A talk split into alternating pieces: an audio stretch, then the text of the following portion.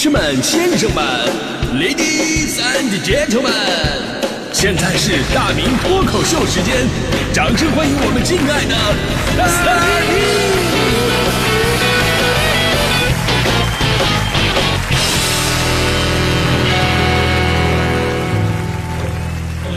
明！好，欢迎各位来到今天的大明脱口秀，我是大明。这人生啊，谁还没吃过几顿散伙饭呢？毕竟人呢是情感动物，从感性的角度来讲呢，散伙饭呢可以表达更进一步的友谊啊、感情什么的。关系一般的话，他不会吃这饭。那从理性的角度来讲呢，虽然是散伙，但依然可以维护我们的社会关系。山水有相逢啊，对吧？以后说不定还会有交集，所以呢，关系一定要维系好。那所以说，有人说，哎呀，这个毕业了或者离职了，那有没有必要吃散伙饭呢？我说就一定要有啊，一定要吃。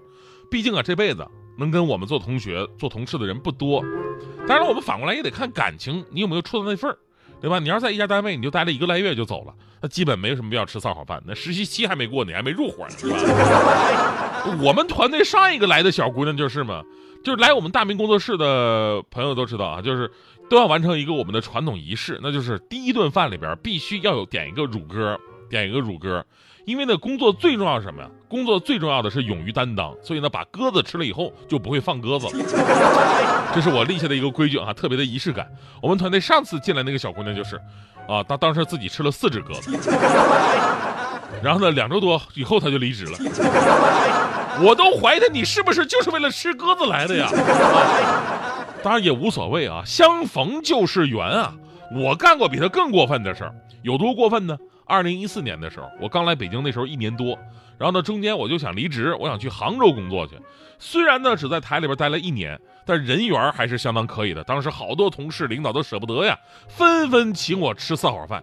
那一个月，我基本都是醉生梦死当中度过来的，大大小小的饭局参加了十几场，领导同事啊纷纷表示对我走的一个不舍。那一刻，我发现哦，原来这么重要啊，平时没发现呢。而我也是一个很讲情义的人，既然你们都这么不舍得。那我就不走了，吃了快二十顿散伙饭，然后没散伙。但是为什么我没走之后，他们好像也并没有那么开心呢？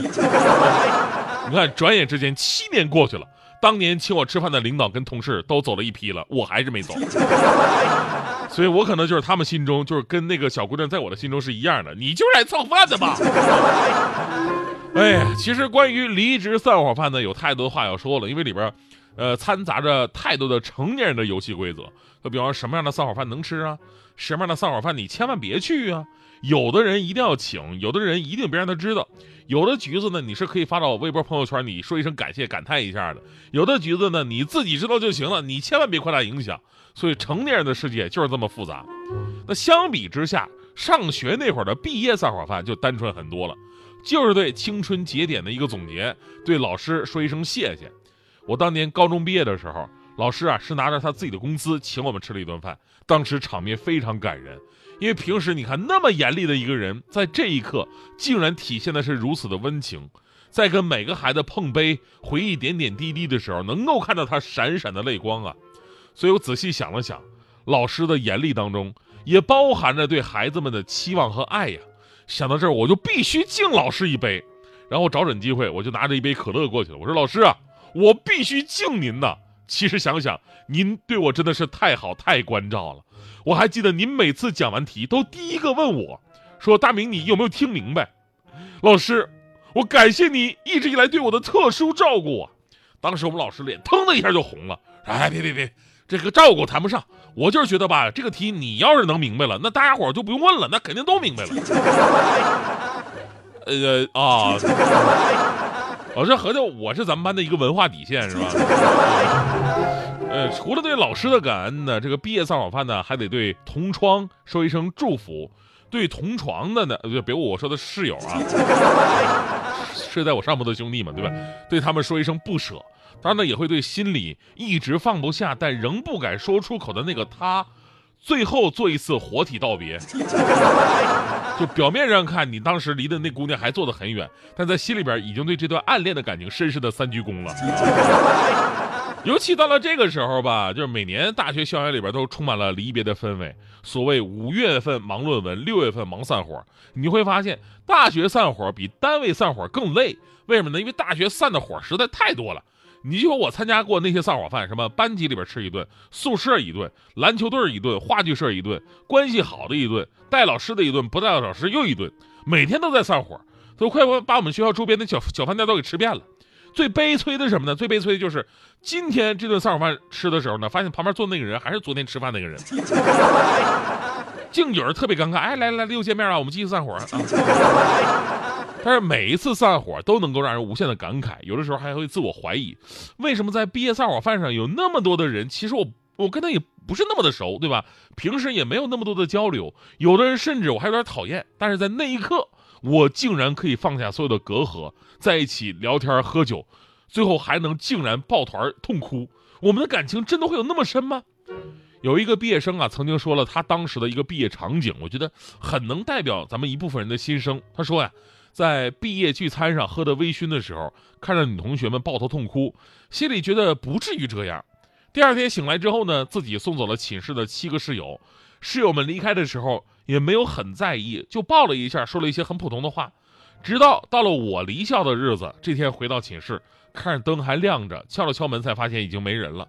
再走到外面，顺着窗户往里看，发现只有几个光秃秃的衣架。这个时候才有点伤感，才明白可能这些人以后都不会再见到了，也不会有交集。想着想着就哭了起来。所以呢，这个毕业散伙饭呢，真正告别的不是那些人，因为人总是有再见的时候的，而青春的日子却一去不复返了。毕业本身呢是人生最大一次分水岭，比高考更加的严峻。就是从那个时候开始，人和人之间的赛场才开始真正的展露最真实的残酷。有的人毕业一开始就走向了最好的人生，有的人从这一刻就开始离开了最开始的人最好的人生。但不管怎么样啊，毕业以后呢？再也没有那么一个圆桌，让那么一群人无差别的坐在一起，无隔阂的吐露心声，无目的的喝得酩酊大醉。所以呢，散伙饭与其说是告别跟你一起醉的人，其实不如说真正告别的呀，是那个无忧无虑的青春和在青春当中无忧无虑的自己。所以呢，在这个毕业的散伙饭上，往往也是一场表白大会嘛。虽然大家伙都知道这场表白只是徒劳，只是不想让自己再留有遗憾而已。学生时代多少的暗恋呢，真的让人心疼。校服是你跟他穿过唯一的情侣装，毕业照是你跟他唯一的合影，地球是你跟他唯一的家园。除了这个共性啊，真的是毫无回忆可言。所以最后的散伙饭一定让让他的记忆当中有个我，啊，当年高中的我就是这么想的，也是那么做的。那次高中毕业的散伙饭上，最后我是鼓足勇气去问那个我一直喜欢的女孩，我说我我整整喜欢你喜欢了三年呢。你真的是感受不到吗？那个美丽的女孩当时特别惊讶的瞪着我，说了一句：“你喜欢我三年，不是？